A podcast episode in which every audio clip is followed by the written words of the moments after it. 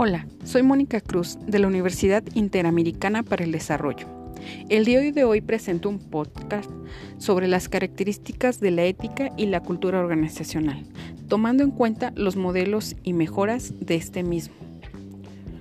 Hoy en día vemos que la ética organizacional se ha convertido en uno de los principales temas para el área de recursos humanos, en donde por la constante rotación o falta de compromiso ha tenido que prestar mayor atención en ese tema, ya que de esta forma influencia relevantemente el comportamiento de los trabajadores en respuesta a la cultura que se brinda, así como sus estándares éticos junto con los principios y valores que la misma empresa proporcione. De esta forma, la cultura y la ética organizacional promueve de tolerancia a su personal para que a lo largo del cambio, si llegase a presentarse algún riesgo de innovar o algún cambio, se tome con la importancia que debe de darse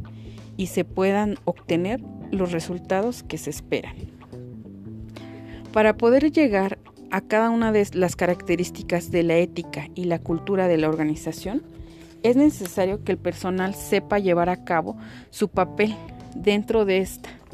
desde saber delegar funciones, ya que si bien nadie es indispensable, más si es necesario, por lo que una ventaja dentro de cada área es que no solo una sola persona posee el conocimiento, sino que cada integrante, ya que de esta forma se podrá tener una visión más clara de lo que se requiere como se requiere y por qué se requiere de esta forma,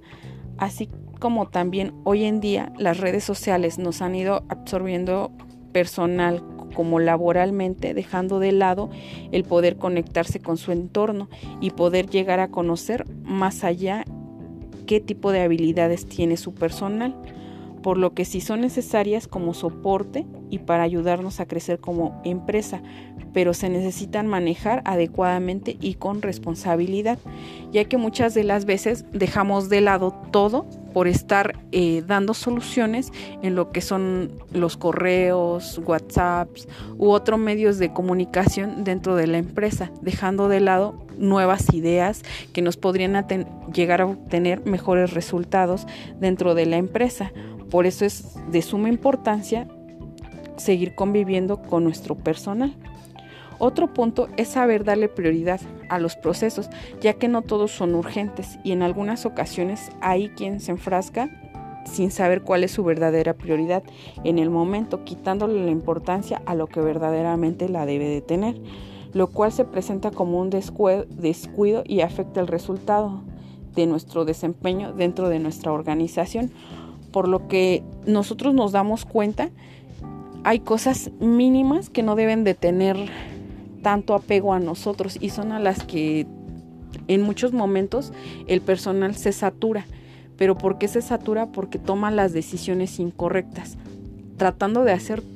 todo a la vez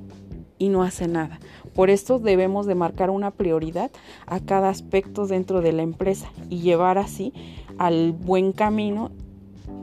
y al buen resultado. Saber detectar cuáles son nuestras consecuencias de cada decisión, ya sea corto, mediano y largo plazo.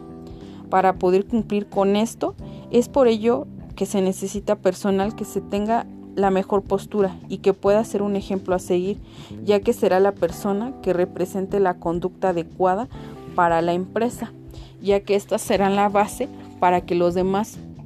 integrantes de nuestro equipo de cada empresa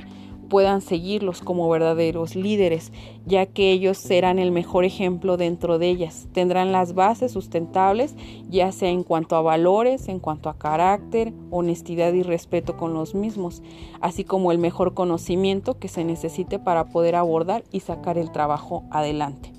por lo que es indispensable realizar seminarios o talleres que brinden una completa capacitación acerca de la ética en el ambiente laboral, para así poder detectar el ambiente y forma si se presenta algún inconveniente. Comunicar nuestros valores, normas éticas fundamentales a través de un código a un nivel institucional.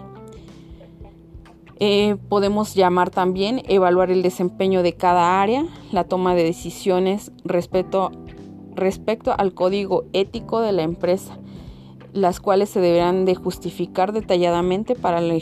lograr la mejor retroalimentación posible. Con ello, validarlas y no solamente que, por ejemplo, en algunas empresas se da el caso de que como son amigos o familia, las evaluaciones se pasan por alto y no se evalúan de, de, la misma forma. Esto nos lleva a que en la empresa no se lleve el resultado ¿Por qué? Porque caemos en compañerismo, en amigos y no debe de ser de esta forma. Por eso se hicieron las evaluaciones. Así como también pudiesen formar un comité especialmente capacitado para atender cualquier dificultad que se pueda presentar en cuanto al incumplimiento de los valores y las normas previamente establecidos, ya que de no ser llevadas a cabo tal cual las rige la empresa, nos puede generar conflicto, no en una persona, sino ya todo en, en todo el equipo. ¿Por qué? Porque de esta forma una sola persona hace que se brinquen ciertas normas y las demás siguen ese mismo ejemplo. Por eso es sumamente importante que siempre la persona que vaya a estar como ejemplo tenga claro cuáles son los objetivos de la, de la empresa.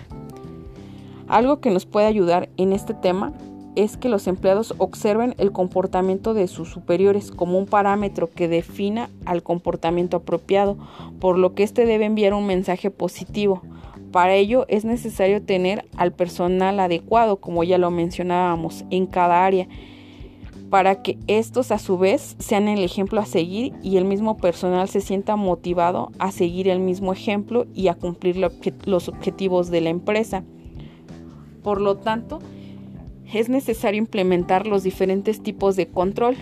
como son en primer lugar el control preventivo o estratégico, en donde nos adelantaremos a las necesidades que se necesitan cubrir en la empresa para poder saber qué es lo que necesitamos antes de la actividad real. Digámoslo de otra forma, es como un simulador para poder eh, ver qué errores se pueden presentar dentro de la actividad una vez que ya se ejerza, en razón de la cual tomaremos en cuenta el esquema de organización, sus principios, normas, planes y objetivos de la empresa. De esta manera, algunas empresas implementan algún tipo de curso de inducción de todo aquello que representa la empresa, su historia, así como lo que ofrece, ya sean bienes o servicios, o también la adecuación de un código de conducta, lo cual es bueno ya que cada persona que va integrando a esta empresa va a estar enterada de todo lo que es esa empresa, pudiendo adaptarse a ella y formando una lealtad hacia ella. En segundo lugar, el control concurrente o de gestión, en la cual se detalla más el tipo de personal que se requiere y si va acorde a la necesidad que ya anteriormente se había encontrado, ya que nuestra actividad está en proceso. Todo esto a través de métodos de procedimiento o actuaciones, acciones de información y de recursos. Y en tercer lugar, el control de retroalimentación o evaluación. En este analizaremos los resultados de nuestra actividad con el fin de corroborar si se llegó a los objetivos establecidos o en caso si se tuvo algún conocimiento como empresa a través de mecanismos de evaluación y verificación en donde podemos retomar si efectivamente la empresa tuvo algún crecimiento, si fueron adecuadas las decisiones que tomamos si desde un principio, como ya lo habíamos mencionado, eh, se hizo y se tomó en cuenta las necesidades de la empresa y a través del proceso se llevaron a cabo con las nuevas normas o las gestiones que se estuvieron haciendo por lo que entendemos que el apego a estos principios éticos implica una lealtad ya sea a la propia empresa o a las personas que colaboran, teniendo en promedio un sentido de respeto, honestidad e integridad de valores indispensables para regir la conducta de las personas en cualquier ámbito de vida, ya sea cuando se implementa una inducción de código de conducta, podemos decir que se está instruyendo una parte esencial de nuestra cultura corporativa y formando personas como piezas fundamentales de la vida de cada empresa, por lo que es necesario establecer una referencia común que funcione con los criterios y oriente a cada una de las personas que estamos integrando cada una de estas empresas. por lo que queda claro que toda empresa es fundamentable que cuente con un código de conducta, ya que es la base en donde tendremos un marco de referencia para poder actuar diariamente, así como fundamentos que nos rijan por valores y principios éticos, para llevar nuestras acciones día a día y así poder sobrellevar la mejor difusión de la buena conducta, tomando en cuenta el cumplimiento de nuestra misión y objetivo que nos requiere nuestra empresa y formar parte de un gran equipo. De esta forma, tendremos una buena organización y una buena ética.